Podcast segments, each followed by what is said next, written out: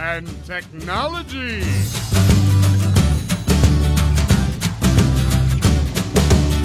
Estamos on com mais um Ciencion. Hoje nós vamos falar sobre quem paga a ciência. Todo mundo sabe sobre os benefícios de se investir em ciência, mas aqui a gente vai conhecer quem são os atores desse investimento. Eu sou Pedro Altreto, professor aqui da UFABC, e eu não ensaio para ser eu mesmo. Eu sou Célio Angolini, professor aqui da UFABC, e hoje, para deixar o Pedro feliz, eu trouxe uma frase.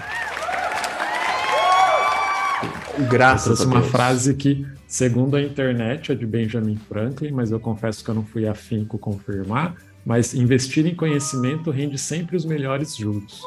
Caramba, é isso aí, Célio. Bom dia, boa tarde ou boa noite, seja o dia ou o horário que você esteja ouvindo esse áudio. Seja bem-vindo ao Ciencion, um projeto de extensão, um podcast aqui da Universidade Federal do ABC que foca diretamente na partícula elementar da ciência, o pesquisador. Hoje nós temos pauta do professor Célio Angolini. Ô Célio, quem que você trouxe? Pedro, hoje a gente vai receber a professora Marcela Milazotto, que é professora também aqui da UFABC. Ela é graduada em Ciências Biológicas pela Universidade Presbiteriana Mackenzie, tem mestrado é, em Ciências Biológicas também pela Unesp, doutorado em Biotecnologia pela Universidade de São Paulo, fez pós-doutorado em reprodução animal pela Universidade de São Paulo também, e esteve como pesquisadora visitante na Universidade da Califórnia Davis. Ela tem experiência na área de reprodução animal, atuando principalmente nos seguintes temas: epigenética, metabolismo embrionário, avaliação não invasiva de embriões, sistema de reprodução de embriões in vitro. Além da professora Marcela, a gente também conta com a participação da professora Natália Seta, também aqui da UFABC. Ela possui graduação em licenciatura em Ciências Biológicas pela Unesp, fez mestrado e doutorado em genética na mesma instituição e pós-doutorado no Departamento de Botânica da USP. Atualmente é professora aqui também da UFABC, como já mencionei, e tem experiência na área de genética com ênfase em genética evolutiva, atuando principalmente nos seguintes temas: elementos de transposição eucarióticos com ênfase em evolução molecular e impacto no genoma hospedeiro. Bem-vinda, Marcela, bem-vinda, Natália. Obrigada a vocês pelo convite. Boa tarde, bom dia, boa tarde, boa noite para quem está ouvindo. Eu sou a Marcela, quero agradecer pela, pelo espaço para a gente conversar um pouquinho sobre esse tema tão importante, tão interessante, que é financiamento às nossas pesquisas. Oi, gente, eu sou a Natália, muito obrigada pelo convite, Célio e Pedro. Espero contribuir um pouquinho aí com a discussão, trazer alguns insights interessantes para o pessoal que está ouvindo o podcast. Antes da gente falar sobre quem paga a conta, né, da ciência brasileira, falar um pouquinho sobre financiamento, a gente sempre gosta de conhecer um pouco da vida das pessoas, né? A primeira pessoa que eu vou perguntar é para Natália de Seta. Natália, primeira coisa, alguém já fez piada com o seu sobrenome, Seta? A seta para a esquerda, a seta para a direita, sempre, né? Sempre. Mas Seta com dois T's. Natália, de onde você é originalmente? Eu sou de São José do Rio Preto, no interior aqui do estado de São Paulo. A gente brinca lá em São José do Rio Preto que a gente é mais mineiro do que paulista, né? Porque a gente está logo ali na, na fronteira. Então, por causa disso, esse, esse sotaque, né? O pessoal fala que eu tô perdendo o sotaque, mas eu duvido, tem horas. Eu conheço bem Rio Preto. Você fez o Nesp lá? Isso, fiz o Nesp, no IBIUS. Biofísica molecular? Não, eu fiz biologia. Na minha época nem existia biofísica molecular ainda no IBIUS, era só... Eu quase fui fazer mestrado lá. Eu, eu fiquei lá um mês na cidade, bela cidade de São José do Rio Preto. Eu fiquei dormindo dentro do campus da Unesp, lá o pessoal de Rio Preto estiver escutando. Sim, tem um alojamento lá. É, lá bem na, na porta, fiz, ia fazer biofísica uhum. molecular, acabei indo para a Unicamp, mas uma cidade bem, bem bacana, bem, uh, bem quente. legal. Quente, hein?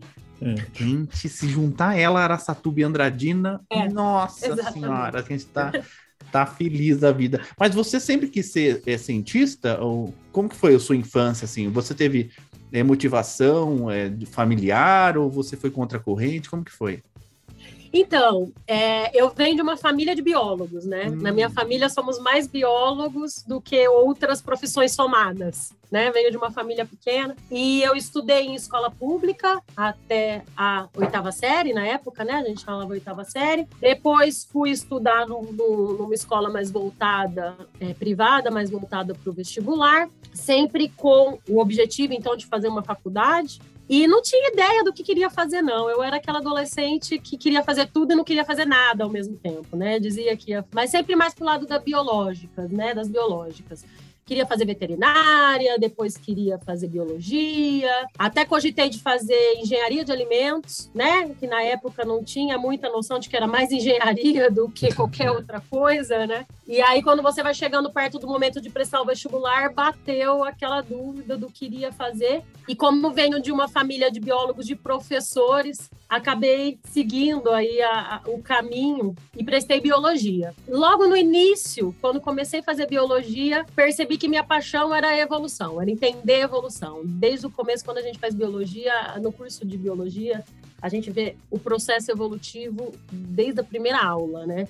E me apaixonei por uma coisa que até então não conhecia, não tinha estudado no, no ensino médio, mas não, não na profundidade de compreender e de começar a entender como os mecanismos se dão.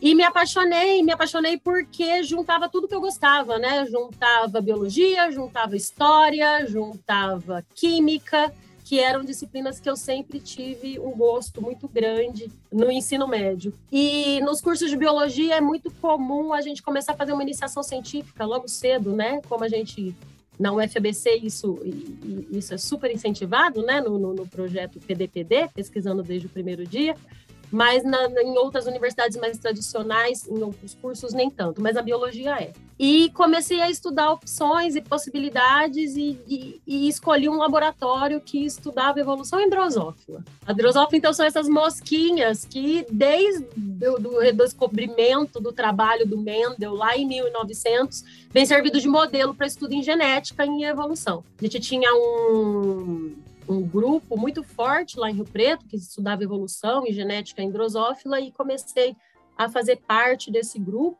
E aí me apaixonei pela ciência, porque o que mais me traz. Eu sempre fui uma pessoa que nunca me se deu muito bem com rotina. E a ciência me mostrou um caminho por onde eu poderia fazer de tudo um pouco. Cada dia eu poderia fazer estar tá fazendo uma coisa diferente. Um dia eu posso ir para a bancada, um dia eu vou ler um paper, outro dia eu vou escrever, depois eu vou participar de uma aula, eu vou dar uma aula e essa vida de multitarefas me chamou muita atenção e me fez apaixonar por essa profissão desde o início. Tem que ter muita dedicação, né? Mas isso me chamou atenção. Quando você fez IC, você tinha bolsa? Tinha, tinha bolsa. Tinha bolsa de iniciação da CAPES no programa PIBIC, o mesmo programa que a gente tem aqui na UFABC, já existia lá em Rio Preto, mas a minha orientadora me obrigou, antes de fazer uma iniciação científica por si, fazer o que ela chamava de estágio básico. Então, nesse estágio básico, é. você tinha que ficar uma semana ou duas semanas com cada um dos alunos do laboratório para aprender um pouquinho do que cada um fazia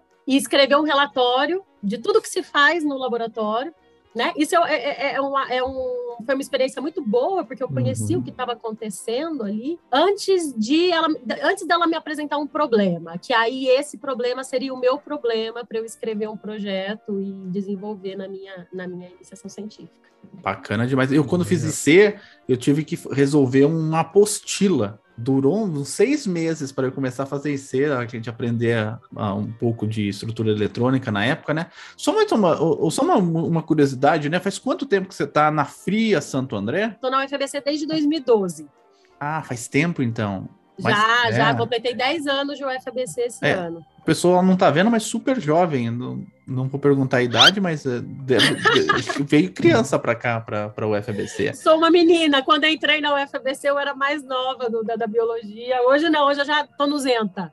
Já entrei ah. no Zenta. Então é, é, é, é só a CUTES que, que, que, favorece. A gente vai falar agora com a Marcela Milazotto. O sobrenome também é bem peculiar. Ô, Marcela, de onde você é? Eu sou paulistana, nascida e criada no, no, meio do cimento. Qual o bairro de São Paulo? Na Zona Norte, eu nasci em Mirim. Em Mirim. Eu sou da Zona Norte, você sabe, né? Não, eu não sabia. Sou, sou do Carandiru. Eu cresci, me desenvolvi no Carandiru. Não na penitenciária, no bairro. Eu achei bastante peculiar. Pedro sempre faz essa piada. Eu sempre falo, porque eu sempre. Eu morava no Carandiru, mas a gente nunca falava que morava no Carandiru. A gente sempre falava que morava em Santana, né? Mas a gente morava no Carandiru, morava na frente, né? Do, da onde fazia os cenários do, do SBT. Você é bióloga, você é cientista? Como sou bióloga, foi? sou bióloga de formação também. Até o, a minha adolescência e até entrar na faculdade, eu queria ser muita coisa. E na época a gente tinha aqueles guias do estudante, né, que descreviam todas as profissões, a gente ganhava um livrinho daquele quando chegava a hora de prestar vestibular. E eu li, eu fui por uhum. exclusão. Fui, eu, fui, eu sou a primeira geração da minha família a ir para a faculdade, né? Então a gente não tinha muito ah, seguia a carreira da minha mãe, do meu uhum. pai, né? Meu pai trabalhava no banco, minha mãe era professora é, de ensino fundamental, e eu vi aquele mundo de possibilidades e queria ser um monte de coisa. Eu queria ser jornalista, eu queria ser bióloga, eu queria ser qualquer coisa, né? Tudo, tudo era uma possibilidade bacana. E foi por exclusão, e acabei entrando na faculdade de biologia. Entrei porque ainda na minha época era muito uh, comum que as pessoas entrassem para trabalhar com projetos de preservação, então entrei bem com esse com esse foco de trabalhar com, com projetos de preservação, mas quando eu conheci a biologia molecular, durante um dos muitos cursos que eu fiz, porque não sabia o que eu queria fazer, né? Então fui fazer um monte de cursos aleatórios e quando eu conheci a biologia molecular, eu falei, ah, a genética, eu falei, ah, é para é esse lado que eu vou. E a paixão por pela reprodução, que é o que você trabalha hoje, foi já na graduação também ou foi? Foi bem depois. Na verdade, eu fiz uma iniciação científica uh, na parasitologia lá do ICB, da USP, fiquei acho que dois anos e meio lá não gostava da, da, área, mas gostava muito das técnicas, né, da parte uhum. de biologia molecular, me preparou muito bem, era um laboratório muito gostoso, eu tenho muitos amigos de lá. Quando eu terminei, eu sabia que eu queria ir para a genética, para o melhoramento, para essa, essa área, né, e, e a espécie modelo para genética e melhoramento, a espécie bovina, e conheci então um professor que foi meu orientador de mestrado, eu tinha acabado de se mudar para Araçatuba, estava montando o laboratório, e. Você mudou para Araçatuba? Aí mudei para Araçatuba. Meu Deus, foi todo mundo lá pro noroeste de São Paulo? Foi lá então? pro noroeste paulista. Caramba, eu conheço bem Araçatuba, eu conheço bem Andradina também. Caramba, daí você foi pro calor, então. Então a biologia tá acontecendo tudo calor. no calor. Fui para conhecer a minha primeira vaca, né? Porque eu fui para trabalhar com um projeto em reprodução de bovino e eu nunca tinha visto uma vaca na vida. É isso que eu te perguntar, né? Porque o pessoal acha que paulistano, né, é, não conhece, não vai se interessar por biologia, porque a gente vê uma árvore de vez em quando. Não, brincadeira, a gente vê árvore sempre. Mas eu subi pela primeira vez numa árvore na minha vida, eu tinha 12 anos, quando eu fui para Ourinhos, que é na divisa com o Paraná. Então não sabia nem como subir numa árvore, numa mangueira. Eu lembro até hoje, quando eu subi numa mangueira pela primeira vez. O seu interesse pela biologia nasceu da onde? Só da, do livrinho lá do do guia ou você, você gostava de ver a natureza? Não, natureza, eu nunca fui uma criança da natureza. Eu sempre fui uma criança do cimento mesmo. E até, e até mesmo na faculdade, até assim, eu gosto do ambiente estéreo, do laboratório estéreo. Eu era criança, criança do porcelanato, né? Sim. Então nunca foi por isso que eu fui, né? E acho que por isso que a, que a, que a biologia molecular se encaixou tanto na minha Sim. vida, porque né, é aquela coisa estéreo que não tem mais aonde ser estéreo, né? Laboratório. Mas eu, eu acabei gostando muito da área, assim, desse, desse ambiente das fazendas, de conhecer os produtores, de conhecer os veterinários, né? Então tenho muita, faço muito projeto em colaboração com veterinários e tudo, mas isso foi desenvolvendo ao longo dos anos, né? Eu, de verdade, eu nunca tinha visto uma vaca, para mim foi surpreendente, né? E para essa parte do estado, ver tanta cana, tanta, tanta vaca, para mim foi, foi muito, era uma paisagem, uma realidade muito diferente do que eu cresci, né? É, vou defender só o pessoal da Zona Norte aí, que tem a Cantareira ali também, tem uma mata muito boa ali, tem um parque muito legal. Só uma última pergunta, né? Porque a, todo mundo tem um estereótipo do que é ser um biólogo, uma bióloga, né? O Célio não é biólogo, mas ele é pai de planta, pai de muitas plantas. Vocês são mães de plantas ou não? Biólogo. Você é quase biólogo, né, Célio? Nossa, eu, minhas plantas estão todas no laboratório. Eu já, que eu, hoje eu, eu, eu estudava drosófila, mas hoje eu mudei para o mundo das plantas, né? Hoje eu sou o estereótipo do biólogo jardineiro, porque crio minhas plantas, mas no laboratório. Então, em casa, acaba não dando muito tempo para cuidar de planta, não. Acho que a gente acaba dedicando a mão verde que a gente brinca, que a gente tem no, no laboratório. Em casa, tenho meus bichinhos. Nunca fui a bióloga de calça parda, chapéuzinho, né? Chapéu com. Aquela calça que tem o bolso do lado, assim, que vai pro meio do mato, não. Eu aí eu era. Eu sempre fui a bióloga também, que gostava, embora fosse do interior, mas vamos combinar que São José do Rio Preto não é tão interior assim, é né? Cidade grande. Cidade era do interior, mas era um pouco mais do, do laboratório também, que é onde eu acabei indo parar no final das contas. E a Marcela? Eu tenho, eu tenho suculentas, porque ah, as suculentas elas sobrevivem aos, maus, aos meus maus tratos. Então eu fico lá, elas, sempre que eu saio, viajo, volto, elas estão lá. O Pedro pergunta, mas ele não conta, eu vou relembrar, que faz tempo que eu não relembro disso, mas uma vez eu viajei e deixei 12 plantas com ele. Quando eu voltei, sete tinham morrido. Mas vamos pegar pelo lado bom as que sobreviveram. Aliás, eu tenho é. duas plantas também. Um abraço para as minhas plantas: o pangolé, que está no banhe nos banheiros, e a sebastiana, que está em outro banheiro. São suculentas também. Planta normalmente você mata afogada e não de sede, né? É difícil quem dá conta de matar uma planta de sede, né? Normalmente o a gente Pedro acaba conseguiu. matando ela não, afogada. Eu, eu, acho que elas não gostaram da minha cozinha. Deveria ter perguntado para elas. Você não molhou, elas estavam todas ah. secas. Em suma, pessoal, vamos fazer fazer então um programa em memória das plantinhas do Célio que morreram, logo depois da vinheta do editor.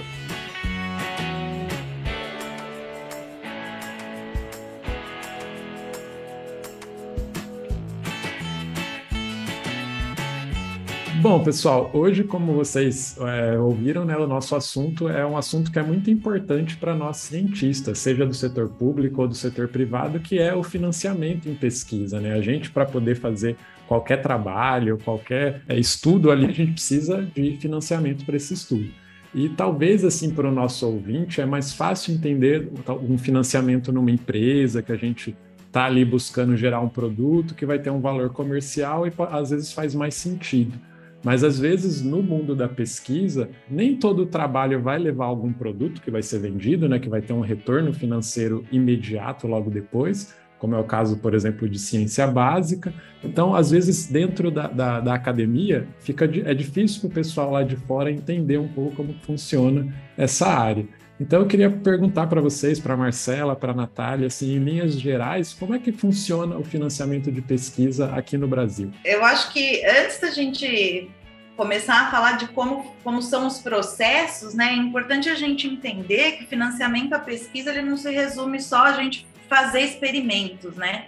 Não é só bancada. Quando a gente fala de financiamento de pesquisa, a gente está falando de é, financiamento para alunos, para bolsistas, a gente está falando de recurso para manutenção de laboratório, para compra de novos equipamentos, para compra de reagentes, para pagamento de publicações, que hoje muitas das revistas científicas, né, elas são pagas para que a gente faça divulgação, ou para patentes, né, pagamento para processos de patenteamento de, de produtos e processos que a gente desenvolve. A gente tem toda uma cadeia aí, vamos dizer assim, de financiamento, toda ela precisa ser contemplada quando a gente vai desenhar um projeto. Hoje a gente tem no Brasil três possibilidades né, de recurso, que são os, os financiamentos públicos, os financiamentos privados os público-privados. Em geral, principalmente a pesquisa básica, ela é bastante financiada né, com, com, recursos públicos, na forma de fluxo contínuo ou de editais específicos. Então, tanto a gente pode submeter um projeto numa agência de fomento, né, numa agência que financie pesquisa, num fluxo contínuo, ou a gente tem alguns editais bastante específicos que aparecem ao longo do ano, né, para algumas linhas de fomento, como para bolsas, ou para projetos particulares, ou para projetos em colaboração, enfim. Quem financia, acho que a maior parte da pesquisa hoje no Brasil é, são agências é, federais e estaduais. Então, as federais a gente tem vinculadas ao Ministério da Ciência e Tecnologia e ao Ministério da Educação, né, que é o CNPq e a CAPES, que financiam tanto projetos, recurso de bancada, né, de equipamentos e tudo mais, quanto bolsas para os nossos alunos. E as FAPs, né, que são as agências, então essas duas são vinculadas ao governo federal, e as FAPs, que são vinculadas aos governos estaduais, então cada estado tem a sua forma de arrecadação, tem a porcentagem do recurso arrecadado que vai para as agências de fomento, né, para a agência estadual, e a nossa agência daqui de São Paulo é a Fundação de Amparo à Pesquisa do Estado de São Paulo, que é a FAPESP, que é uh, o, a principal fonte de financiamento pública aqui do estado de São Paulo. Né? Então, e dentro da FAPESP, a gente tem uma série de, de possibilidades, né? desde bolsas de treinamento técnico, bolsas de iniciação científica, até bolsas para pesquisadores, financiamentos de projetos menores, que em geral são projetos de um único pesquisador, financiamentos de projetos colaborativos grandes, como os temáticos e os CEPIDs, né, que são uh, uh, centros de excelência em pesquisa. Tudo varia de acordo com o tipo de projeto, com a duração do projeto, quantos grupos envolvidos e tudo mais. Mas eh, eu acho que essas são as principais fontes públicas e as fontes privadas, né, que são o financiamento privado, que vem das empresas, em geral, em projetos bastante específicos que surgem por demanda das próprias empresas. Eu tenho um grupo de pesquisa aqui na UFBC que chama GEDAI, né? Que hoje chama GEDAI, Grupo de Estrutura Eletrônica, Dinâmica Autonomística Interdisciplinar. Mas o nome GEDAI, ele nasceu porque quando eu entrei na UFBC, os alunos que vieram fazer iniciação científica comigo, eles falavam assim, Pedro, mas não tem computador, eu, eu, trabalho com computação. Pedro, mas não tem computador, não tem sala, não tem nada, tem que ser muito Jedi para fazer pesquisa aqui nesse grupo, né? E daí o pessoal começou a falar assim, nossa, eu sou um Jedi do Pedro. Jedi começou, esse nome internalizou e eu acabei criando o um acrônimo para dar o Jedi. Então, quando a gente entra, principalmente quando você é mais jovem, assim, na, na pesquisa, né, tá fresco assim, você não sabe como montar um laboratório, e o, o pessoal aí que está ouvindo a gente acha que você entra na faculdade e o laboratório vai estar tá pronto, com tudo bonitinho lá, etc. Não, não, o espaço não existe, o, as coisas dele não existem e você vai lutar. Como você luta para mobiliar sua casa, né? Talvez no final da vida você tenha toda a mobília que você quer, mas dificilmente, se você for um cientista de ponta, você consegue montar tudo aquilo que você queria, né? Eu queria ter queria ter Macs no meu laboratório, queria ter essas coisas, mas não dá ainda, né? Então eu queria, queria saber de vocês, vocês contassem um pouco da experiência, como que foi entrar na universidade e, e montar o laboratório. Vocês pediram dinheiro para quem primeiro, né? Você entrou em que, que ano, Marcela, na UFBC? Eu entrei em janeiro de 2008. Mais ainda importante, porque é mais cedo ainda que a UFBC, ainda não sei nem se prédio tinha. Então, vocês podiam contar. Vamos começar pela Natália, que a Natália é mais nova na, na UFBC, 2012. Daí você conta como que era na sua época, 2008. Para quem não sabe, a UFBC tem 15, 16 anos e o prédio é razoavelmente novo. Então, Natália, quando você chegou? Bom, eu entrei na UFBC junto com um grupo de professores grande, que foi uma época que vários editais foram abertos de concurso para entrar, então eu entrei, então eu lembro que na minha época entraram no nosso centro no CCNH, mais de 10 professores, né? E aí entramos todos, a UFABC do Campo Santo André, ela já existia, mas o Campo São Bernardo, onde eu fico hoje, onde é minha sala, meu laboratório, ele ainda não tinha sido entregue, ele estava em construção.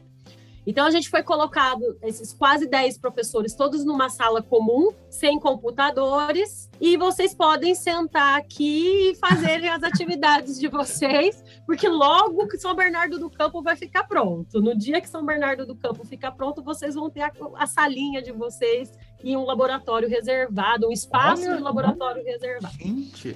Né? Isso em 2012. E aí, em 2013, teve a, a, fatídica greve de 2013. E nesse retorno, a, quando voltamos, São Bernardo do Campo tinha sido entregue. Mas as nossas salas tinham sido entregues e os laboratórios não. A gente entrava num laboratório, nós temos um espaço que ainda é o mesmo espaço hoje, que é de cerca de 100 metros quadrados. Caramba! Que era dividido em cinco professores, né? Nos grupos de pesquisa de cinco professores. E esse laboratório não tinha nada. Nada. Era o chão. Bancada. Né? torneira. E a, os buracos no chão de onde sairiam os canos, porque não tinha armário, não tinha nada. A gente não pode reclamar, porque teve gente que, que hoje entrou mais recentemente, que, que foi uma situação diferente, mas aí a gente teve a oportunidade, a administração da universidade falou: olha, nós temos a oportunidade de comprar móveis para vocês, mas vocês têm que fazer o plano dos móveis. Então, fomos é, eu e meus colegas do laboratório desenhar os móveis dos laboratórios, as bancadas, os armários tudo que a gente tinha que receber. Depois de quase um ano, entre diversas negociações, esse laboratório foi entregue, mas aí não tínhamos nada. Nada. Não tínhamos um reagente, não tínhamos uma um Becker, não, tinha, não tínhamos uma Proveta, não tínhamos nada. Muitos de nós ainda mantínhamos colaborações nos nossos laboratórios de origem de antes do concurso, né? Então fazíamos a pesquisa parte, fazíamos as atividades de aula, didáticas, a gente fazia tudo na FABC, mas a gente mantinha parte da pesquisa em colaborações com os nossos antigos chefes de antes do, do, do, concurso. E aí vem, né? Como é que agora, agora que eu tenho meu laboratório, eu tenho meu espaço, eu tenho contatos com alunos, alunos interessados em fazer iniciação científica, em fazer mestrado, doutorado. Então agora eu tenho que pedir uma verba para começar a implantar a minha linha de pesquisa na universidade. No meu caso, eu submeti dois projetos iniciais, né? Um primeiro projeto foi para a FAPESP, um projeto de auxílio pesquisa, e um outro edital, que é o edital universal do CNPq, que é uma dessas opções de editais que abrem é, uma vez por ano para financiamento de, de, projetos em todas as áreas do, do conhecimento. E aí eu tive a, a felicidade de ter esses dois projetos aprovados. É, o projeto da FAPESP nunca é aprovado de primeira, a gente sempre leva um balde fria, pedem para fazer correções, modificações, melhorias, depois você submete o projeto novamente. O projeto do edital, CNP, do edital Universal CNPq, na época, ele era um pouco mais simples de ser aprovado, mas a quantidade de dinheiro é muito pequenininha também, não era suficiente para a gente equipar um laboratório. Mas com esses dois projetos aprovados, eu consegui então começar a comprar, dar um início na minha linha de pesquisa. E a gente tem que comprar de tudo, né? A gente tem que pensar que mobiliar um laboratório é igual mobiliar uma casa, né? A gente tem que comprar um equipamento mais elaborado, mas a gente tem que comprar papel de filtro para fazer as análises. Então, você tem que comprar de tudo, partir do zero. Teve financiamento também da Fundação Natália da Seta, não teve? Sempre, sempre. Continua tendo até hoje, né? Continua tendo até hoje. Tava brincando que hoje a gente estava no laboratório, aí o, o técnico do, do, que trabalha no nosso laboratório atualmente, não trabalha no nosso laboratório, que está hospedado lá no nosso laboratório. Professora, o cadeado do freezer menos 80 desmontou. Você já viu um cadeado desmontar? Aconteceu isso com o cadeado Não. do nosso freezer menos 80. A burocracia que a gente tem para comprar coisas, né? Porque a gente tem que prestar contas muito detalhadas da origem da, desse dinheiro, é, como ele foi gasto, se as empresas nas quais a gente gastou dinheiro elas são idôneas, não devem impostos e tudo mais, a gente tem um processo muito burocrático para prestar contas desse dinheiro, né? E, e, a gente normalmente não teve formação para isso. A gente ninguém é ah. formado em administração, então a gente tem que aprender muita coisa de administração nesse momento, quando ele começa a mexer com dinheiro, dinheiro que nem é nosso, né? E aí muitas vezes é mais fácil eu ir lá na lojinha do lado e comprar um cadeado com, com a Fundação Natália Seta do que realmente tentar conseguir verba para coisas pequenas. E aí a gente acaba fornecendo muita coisa para o laboratório, e isso é regra, não é exceção, né? Todo mundo que a gente conversa Sim. acaba. E a sua casa fornece coisa para o laboratório também, porque a minha fornece. Às vezes precisa de copo, não sei o quê, a minha casa vai fornecendo coisas lá para Tupperware. Tupperware, cafeteira. Vai, vai café. fornecer café, fornece. Isso aí eu roubo aqui, daqui, daqui de casa, né? Imagina que eu, que eu crio planta no meu laboratório, né? Então vai terra, vai vaso, vai, vai de tudo. Levantou de casa. Caramba. De casa. E as plantas vão para casa também, às vezes, pra né? Ficar em cuidando. Em algumas situações, as plantas vão para casa também, porque é mais fácil, principalmente na pandemia. Né? Pega sol aí, vocês usam lâmpadas específicas? Não, pra... é uma, uma salinha inteirinha fechada, sem janelas, onde a gente tem toda a é, iluminação artificial. Caramba, depois a gente quer fotos disso, a gente, quem sabe, ilustra bem ah, o post para mostrar. E a Marcela, como que foi, Marcela, nos idos de 2008? Outra situação. Eu vim ao FBC foi mais ou menos em 2008 que um amigo convidou para conhecer e era ali na, no oratório, que era uma aqui no centro de Santo André, e ele foi no pântano ali embaixo e mostrou aqui será o FABC. E eu fingi que acreditei, mas depois eu contei para ele que eu não acreditei no que ele me contou. Como que era na sua época? Como que foi a sua montar o seu laboratório? Bom, é, era isso mesmo? Você falou que veio em 2008 conhecer o FABC? 2008, não. 2008 você veio conhecer o terreno, né? Isso, é, o terreno, o pântano. o pântano. É, quando, quando a gente entrou aqui, a UFABC funcionava em dois prédios alugados, né? Que era o prédio lá da catequese, que era o administrativo. Então, a gente tinha um andar onde ficavam todos os professores ali, que a gente falava que era o call center, né? Porque ficava todo mundo ali, cada um com a sua mesinho, seu telefoninho. Foi esse que eu conheci, catequese. É. E a gente tinha o prédio da Avenida Atlântica, se eu não me engano, que era onde eram as aulas. E quando a gente entrou, né, eu pelo menos eu tinha recém defendido, não recém defendido, mas eu tinha defendido doutorado há um ano e meio, mais ou menos, estava fazendo pós-doutorado na época. A gente entra muito sedento, né? Aquilo que você falou, o laboratório, vou ter um laboratório, eu venho de um laboratório lindo, todo equipado, com dinheiro, e eu vou, né? Quero começar a trabalhar num lugar assim, né? Bonito, lindo, maravilhoso. Não tinha, né? E, e o que eles, o que era oferecido na época era tudo muito. Isso que a Natália falou, né? De construir planta, de fazer adequações e tudo mais. Na época era pior ainda, porque era uma coisa assim: olha, vagou uma sala no prédio lá da Atlântica, que eu acho que pode virar um laboratório. Nós éramos em vários, tinham acabado tudo de entrar. Então, gente dividia aquela sala, em, fazia plantas divididas em milhares de pedacinhos, para cada um ter um pedacinho. E daí, no mês seguinte, eles falavam: não, olha, não, não vai ter mais disponibilidade. Então, desenha outra planta, porque agora essa é a salinha. E a gente desenhava para armário, rede elétrica. Não, não é mais. Até que eh, começou a, o bloco B já existia, né? Já tinha alguns laboratórios aqui nesse prédio grande, alto da UFABC, que funcionavam, mas já tinham professores alocados. E a gente aqui estava começando o bloco A, que era esse que é esse prédio que nós estamos hoje, né, as três torres aqui da Santo André, e não tinha previsão de laboratórios de pesquisa nesse nessas três torres, né? E então a gente teve que fazer um estudo para mostrar que parte dos laboratórios didáticos poderiam ser usados para pesquisa. Um estudo que foi um trabalho enorme e os laboratórios, quando esse, esse prédio foi, foi entregue, os laboratórios foram entregues juntos, né? E, e, e da mesma forma, né? Peladinhos, uh, com as bancadinhas ali. Ainda era engraçado, porque aqui a, a torre ainda estava toda em obra, então às vezes a gente chegava, as portas estavam abertas, tinha um buraco na parede. Era uma coisa meio maluca, assim. O, a gente montou o laboratório em 2010, né? Ele começou a funcionar no final de 2010. Mas nessa época, eu e os professores que estávamos nesse laboratório, nós já tínhamos nossos projetos aprovados da FAPESP e a gente comprava os equipamentos deixava tudo no térreo, esperando o laboratório poder ser habitado, né? E começamos com isso, né? Os meus financiamentos, eles são FAPESP, o CNPq nunca me deu nenhum projeto, então tudo, todos os meus projetos são FAPESP.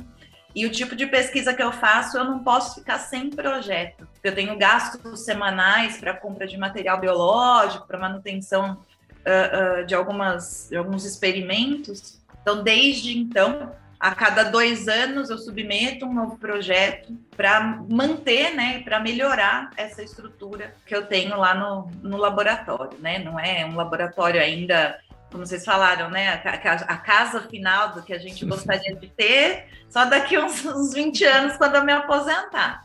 Mas ele já é bem melhor do que aquele que fez o primeiro embriãozinho lá no final de 2010.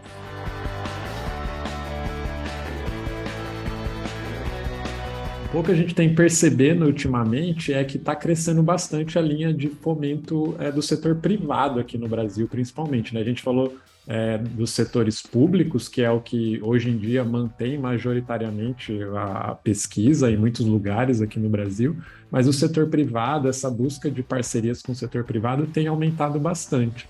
Vocês têm alguma experiência, fora o núcleo que a gente vai falar daqui a pouquinho, mas de, de, de, de buscar esse financiamento no setor privado? Eu tenho uh, muito pouca experiência em buscar essas parcerias, na verdade, mais em estabelecer essas parcerias, porque muita da pesquisa que eu faço é pesquisa básica. E, em geral, as empresas elas têm mais interesse em desenvolver projetos que estão relacionados à pesquisa aplicada e que vão virar rapidamente um produto, né? Então, algumas coisas que a gente conduz no laboratório, a gente até tem uma outra interação com empresa, mas não na forma de financiamento, na forma de projeto colaborativo. Faz alguma coisa, né? Um, alguns projetos com clínicas de reprodução assistida humana também. Temos essa parceria, né, para coleta de material biológico e tudo mais, para esses projetos colaborativos. Uh, mas a gente, como a gente faz muita pesquisa básica, infelizmente as empresas ainda não, não investem tanto Sim. quanto poderiam em ciência básica aqui no Brasil. Tendo a acreditar que isso vai se modificar quando cada vez mais a gente entender que é esse investimento em pesquisa básica que fomenta as grandes descobertas e as grandes tecnologias, né? Os Estados Unidos só é o que é em termos de, de comércio de tecnologias que a gente compra, porque investe também em ciência básica. É, a, minha, a minha experiência é bem parecida com a Marcela, se não posso dizer até um pouco menor ainda, porque venho de uma área mais básica ainda de, de, de, pesquisa, onde muitas vezes trabalhei com espécies que são espécies modelo. Como cientistas, temos essa deficiência nessa formação de como buscar financiamento, como abordar uma empresa, como vender uma ideia. E no Brasil temos isso evidenciado mais ainda porque grandes das multinacionais que têm dinheiro para aplicar em pesquisa não são brasileiras são originais de outros países e tendem a investir mais nos seus países de origem. Eu também sempre fiz pesquisa básica, ainda mais físico, né, etc. Então, mas eu tô me vendo no meio aí, agora eu tô me vendo. Eu encontrei um canal para conversar com empresas e coisas do tipo. Aqui na UFBC a gente tem uma agência de inovação que chama Inova, com tá, quem tá cuidando lá é o Fábio ele está tentando estimular a, a, o contato com as empresas, mas a gente tem que falar com a pessoa mais rica aqui desse, desse podcast aqui, que tem contato com empresas direto. É o Célio, Célio. Ah, você tem que falar da sua experiência. Como que é trabalhar com empresas? Eu sei que você tem bolsistas até pagos por empresas. Não, é, eu tenho um projeto que eu consegui que foi meio, não sei lá, acho que até um pouco de sorte. Eu só entrei mais novo aqui na FABC, né? Não sei se todo mundo sabe, mas entrei em 2018. Então eu já tinha os espaços, a gente tem que brigar um pouquinho para conseguir o espaço ali, mas depois que eu consegui, eu também consegui um projeto da FAPESP que foi o inicial, assim, para começar a montar as coisas. E aí, de dando palestras que eu tinha um, da, da minha área, a minha área é meio básica, meio aplicada, mas eu sempre recebi alguns convites ainda nem tanto aqui da FABC, mas da onde eu trabalhava no, no pós-doc, para dar palestras em alguns lugares e que tinha muita gente de empresa que vinha assistindo, que é dessa área de microbiologia agrícola. E, e de, numa dessas palestras veio um pessoal tirar dúvida comigo do meu trabalho no final, conversou, nem na época eu nem percebi de onde que eram, e depois de um tempo eles entraram em contato comigo que queriam desenvolver um projeto e tal. Aí a gente foi conversando, eu já tinha acabado, tinha acabado de entrar aqui no FABC, e aí eu falei, ah, tô lá, enfim, foi saindo e deu. A gente hoje tá no terceiro projeto com, com eles lá. Mas foi um, é, é uma coisa que é um pouco complicada, como é, o pessoal falou, a gente não, não é formado para fazer isso a burocracia que se tem ainda para fazer essas parcerias e fechar o, o, contrato, que o mundo empresarial, que como quer ver o produto ali, é, eles vão numa velocidade que é um pouco diferente das vezes daqui da, da universidade. Então, às vezes, a gente fica ali no meio termo, corre, corre para um lado, fala, não vai embora, fica aqui e vamos continuar, vai dar certo. Então, tem que ficar nessa correria para conseguir. Mas eu também ainda estou me, me aventurando ainda, espero conseguir coisas melhores nisso. Se você está ouvindo esse podcast e tem uma grande empresa ou é filho de alguém que tem uma grande empresa, que o pessoal às vezes acha que a ciência, né, ela custa muito, ela é uma fortuna, assim, incrível, né, um dinheirão. Mas pelo orçamento das grandes empresas, é, é dinheiro que se gasta no, no café. É, iniciação científica ganha muito pouco, é, um salário, é uma Sim. bolsa muito pequena, o mestrado é uma bolsa pequena, o doutorado é uma bolsa pequena, é, é uma bolsa que não é nem metade do que se ganha um funcionário de uma empresa que faça talvez a mesma função ali dentro da empresa. Então, investir em ciência é algo barato e que traz um retorno enorme, porque você investe na mão de obra, né? É, é, no, no, pesquisador ali, que vai depois popular aí o mercado uh, de trabalho, né?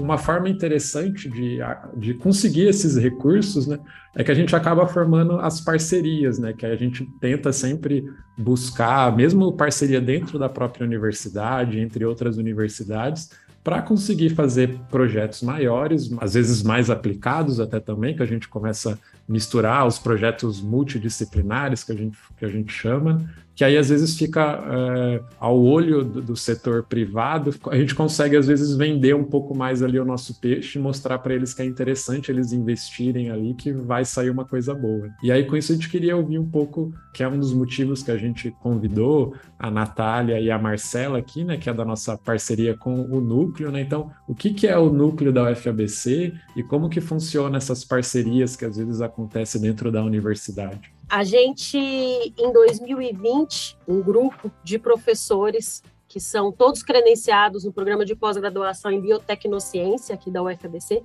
a gente começou a identificar muitas similaridades e possibilidades de colaboração, né, nesse grupo de pessoas que todos trabalhavam em algum aspecto do que a gente chama de hoje de agro sustentável, né, que é permitir ou possibilitar a produção de conhecimento relacionado à produção de, de, de alimentos. E sempre com um viés sustentável, de tentar minimizar impactos ambientais. Uma vez que a gente se reconheceu como um grupo de pessoas que compartilhavam interesses, né, todos da mesma pós-graduação, nós montamos um grupo de pesquisa, o CNPq, que é uma daquelas agências que a Marcela comentou agora há pouco, ele tem é, essa iniciativa de cadastrar grupos de, é, de pesquisa temáticos do país. Então, a gente se cadastra numa plataforma e se consolida como um grupo de pesquisa. Com isso, a gente pode participar de editais específicos para pedidos de bolsa, pedidos de verba para desenvolvimento de pesquisa, entre outras categorias de, de financiamento. Além disso, a UFABC ela tem uma iniciativa que é a, o fomento desses núcleos estratégicos de pesquisa. Esses núcleos estratégicos de pesquisa, eles estão dentro do projeto pedagógico da instituição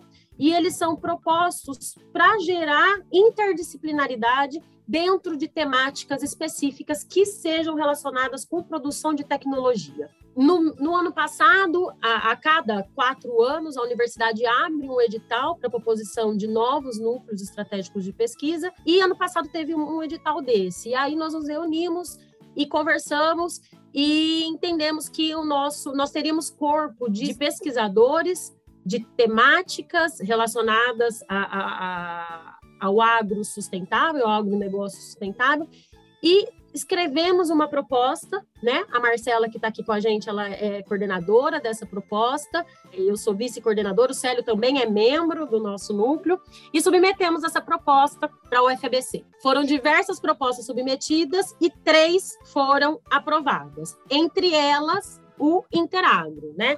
Interagro, é, o nome completo do núcleo é Núcleo de Pesquisa em Biotecnologia para o Agronegócio Sustentável. E nós temos diversos objetivos que serão desenvolvidos em algumas linhas mais amplas. Esses objetivos são relacionados à pesquisa em si, entre eles desenvolver estratégias inovadoras na área, é, propiciar um ambiente para integrar setores públicos e privados, então a ciência financiada pelo setor público, a ciência financiada pelo setor privado, incentivar a produção científica interdisciplinar entre todas essas áreas que compõem o grupo, formar recursos humanos. A gente foca muito no financiamento pelo privado, no sentido de, da produção de produtos tecnológicos, de soluções, mas o dia que as empresas entenderem que incorporar é, funcionários que têm uma formação de pós-graduação, de mestrado e doutorado, é, o dia que eles fizerem sistematicamente, eles vão entender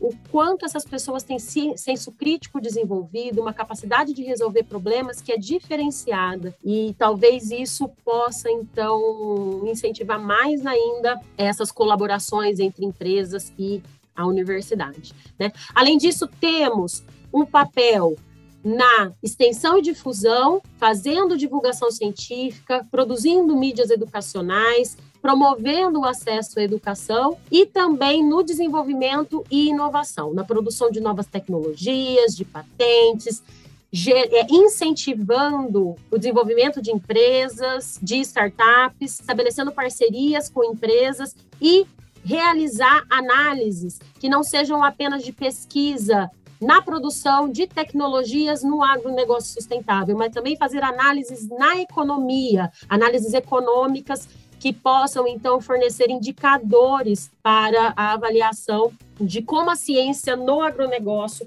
pode ser implementada. Esse, o nosso núcleo, ele tem diversos subprojetos. Nós temos projetos relacionados à parte de produção vegetal, de produção animal, da microbiologia como ferramenta na produção, no desenvolvimento do agronegócio, da nanotecnologia também como ferramenta de entrega de, de, de produtos químicos, voltado então para a, a resolução de problemas e soluções focando na sustentabilidade. Pelo que eu entendi, então, para o pessoal que não tá, é, não é da, da academia, é um mega grupo formado por vários grupos, certo? Então, tem vários grupos Exato. de pesquisa, na UFBC juntou e formou um grupão aí que chama, é, se chama aqui de núcleo, né? Então, a, vocês acham então que além do que cada grupo já produz, essa interação entre os grupos, é, vai, vai melhorar a pesquisa, então, vai, vai, vai até ajudar pessoas que também têm dificuldade de conseguir recursos, né, com, com uma junção de forças, é isso, né? Isso. E propor projetos interdisciplinares, projetos que foquem para essa temática do agronegócio sustentável, mas de forma interdisciplinar. Que quando a gente fica isoladinho, quando o pesquisador fica isolado no seu mundinho, no seu laboratório, é mais difícil de tentar entender como resolver grandes questões sozinho, focando só no seu objeto de pesquisa. Essa troca, esse intercâmbio entre os pesquisadores de diversas áreas na mesma temática, a gente imagina que isso pode favorecer o desenvolvimento da pesquisa de todo mundo.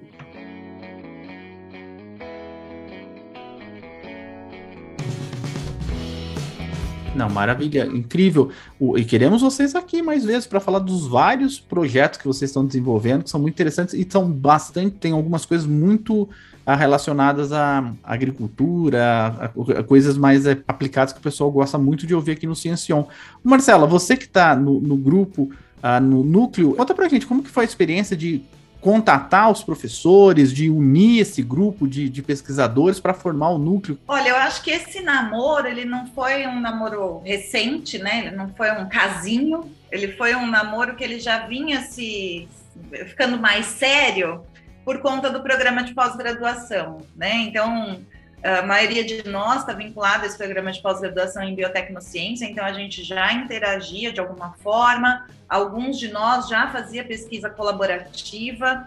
Por conta de eu ter, acho que talvez participado da coordenação, eu e a Natália participamos da coordenação do programa em biotec por alguns anos, a gente tinha essa dimensão maior das áreas de pesquisas das pessoas e a gente conseguiu visualizar né, que, que, essas interações, de uma forma ainda bastante embrionária, já estavam acontecendo. E quando a gente pensa em pesquisa, principalmente pesquisa biotecnológica, equipamentos, expertises, principalmente equipamentos são muito caros, as, as técnicas são muito caras, ou necessita de uma expertise muito grande, e a gente conseguiu identificar, né, que muitos de nós tínhamos ou equipamentos ou expertises que podiam ser aproveitadas por todo o grupo. Então, isso também foi uma forma de abordar as pessoas. A gente tem dentro do núcleo um, um, dos nossos objetivos é justamente esse levantamento de infraestrutura, de equipamentos que já existem na instituição sob responsabilidade desses professores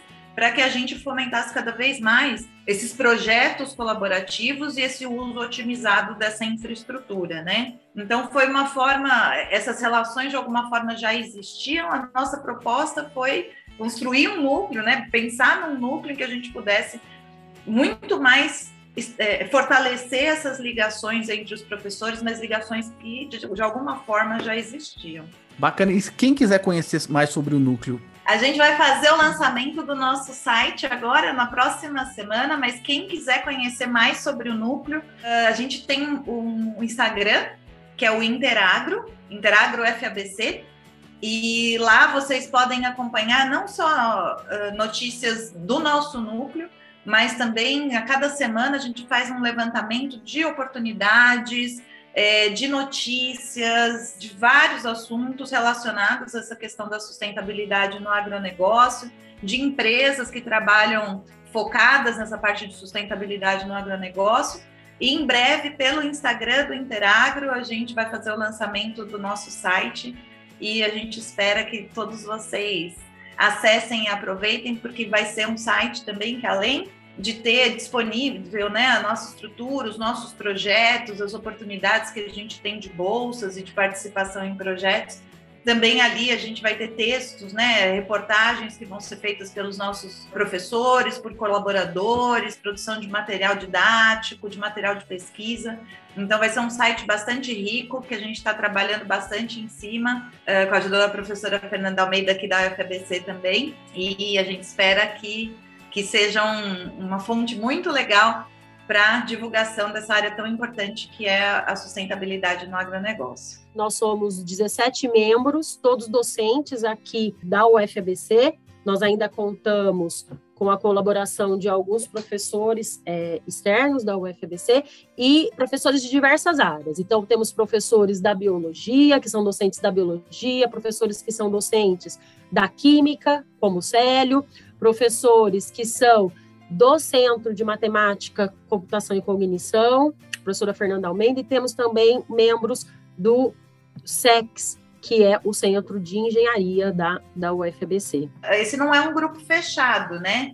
A ideia Exato. desses núcleos é a gente, como o nome diz, nuclear desenvolvimento hum. dessa área aqui na UFABC e quanto mais pessoas da área tiverem professores, alunos, pesquisadores, todos, esses são só os professores, né? A gente tem pesquisadores vinculados, tem alunos vinculados, eh, alunos de pós-graduação principalmente. A gente faz o convite também para os professores e para outros alunos que tiverem interesse em participar do núcleo. A gente tem nas nossas normas internas, né, todas as indicações para você fazer essa solicitação para se vincular ao núcleo. E para a gente é muito importante, né? A gente quer olhar a sustentabilidade da forma que ela deve ser olhada, que leve em consideração as questões não só tecnológicas, mas também as questões sociais, culturais. Então, quem tiver interesse de, de compor o nosso núcleo é, vai ser muito bem-vindo. Nós estamos sempre buscando parcerias também com escolas públicas e privadas no desenvolvimento de projetos em agronegócio sustentável. Tá? Então, quem tiver interesse, sejam professores, sejam alunos, entre em contato com a gente para a gente tentar viabilizar parcerias, seja na região da, da, da UFABC, de forma presencial, mas também de forma online. É possível fazer muita coisa, treinamentos, conversas, rodas de bate-papo. Então, quem tiver interesse, pode entrar em contato com a gente, que a gente vai ter muito prazer de conversar e se aproximar dessas comunidades.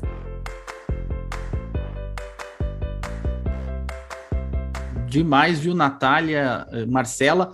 Pessoal que quiser saber o site da, do, do Interagro vai ter que olhar no Instagram aí o site, porque o site, o site do Interagro, você já deve no futuro estar tá sabendo, é um site muito moderno, é feito numa tecnologia que a UFBC não usa normalmente. Então vai ser um site taço, um site bonitão pra caramba aqui, que eu tô dando uma bisoiada aqui. Acompanhe aí o link do, do no, que a gente vai colocar nas nossas redes sociais e também no Instagram, claro, do pessoal do Interagro aí. Ô Célio, muito obrigado pela pauta.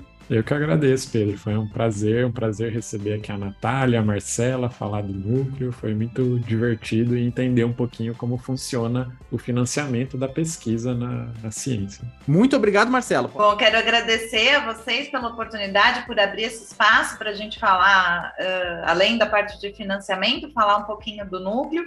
Como eu falei, o núcleo é uma estrutura, é, esse núcleo Interagro é uma estrutura nova aqui na UFPC, então a gente está buscando parcerias, está buscando novas colaborações.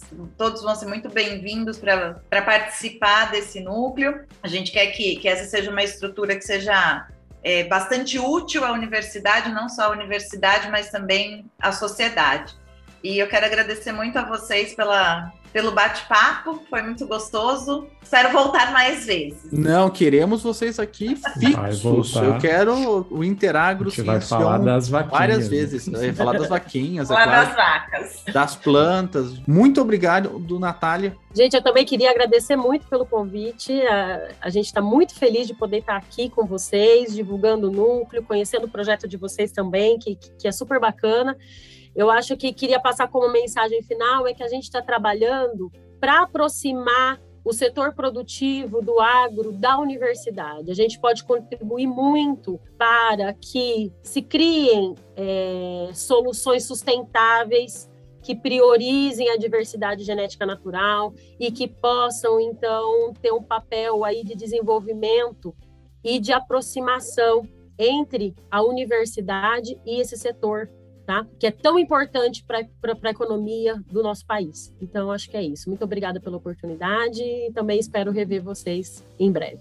Eu acho que mais, assim, é tão importante eh, conversar com a sociedade em si, mas projetos como o de vocês ajudam a unir mais a própria UFABC, a própria comunidade acadêmica e a gente fortalecido juntos, né, a gente consegue lutar mais por financiamento, que foi o tema desse programa aqui. Muito obrigado mesmo. E muito obrigado a você que está escutando o Ciencion. Não esqueça que a gente está aqui toda primeira e terceira sextas-feiras do mês, sempre com um tema bem bacana e diverso, claro. E na segunda sexta-feira do mês, a gente tem o Fóton do Ciencion, que é feito pelos alunos da graduação aqui e da pós-graduação também, que contam as fofocas da ciência mundial e quem sabe, quiçá, as fofocas da UFABC, mas não deixe ninguém saber sobre isso. A gente volta a qualquer momento até mais. Tchau.